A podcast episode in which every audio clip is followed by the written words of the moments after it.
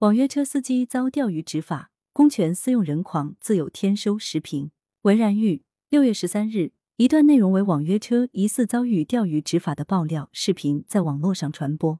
记者了解到，一名哈尔滨网约车司机上传的数段视频显示，六月十一日晚，一位男乘客在车上抽烟，被司机制止后，疑似开始打电话给数名执法人员，要求收拾他，指网约车司机。针对此次事件。哈尔滨松北区发出通报，指出依法依规开展调查，对区交通局借用人员杨云博网约车乘客予以清退，相关人员受到严肃处理。中新社车内抽烟被拒，电话摇人报复，关键是找来的还不是普通的社会人，而是手握职权的公家人。视频显示，车子行驶至松北区某小区，来了两名执法人员，对网约车辆进行拍照检查等，精准拦阻、伏击盘查。网约车司机称之为钓鱼执法，但从另一个角度说，这何尝不是定制执法、看人执法呢？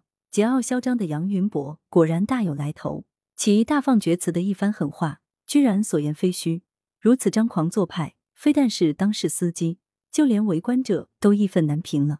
公正执法要一视同仁。杨云博作为交通局工作人员，利用职务关系找同事来进行有所针对的执法，这与其说是执法。不如说是刁难。杨云博自己说的很露骨，不让我抽烟，那我就收拾他就完了呗。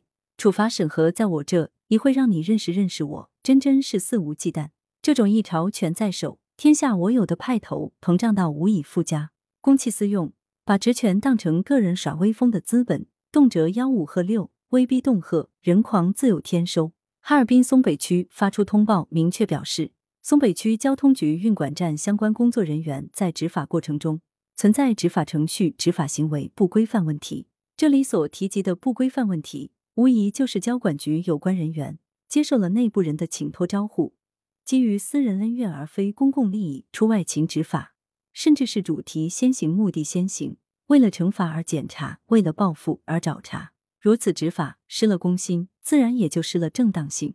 杨云博作为普通市民、普通乘客，当然也是可以举报网约车违规经营的线索的。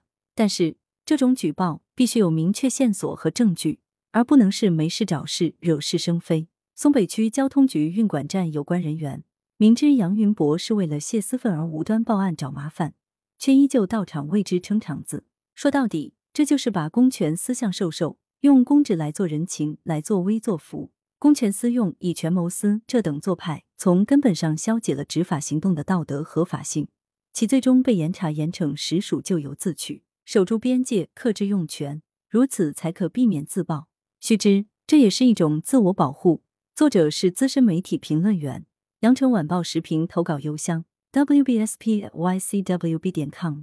来源：羊城晚报羊城派。图片：网络视频截图。责编：张琪、江雪源。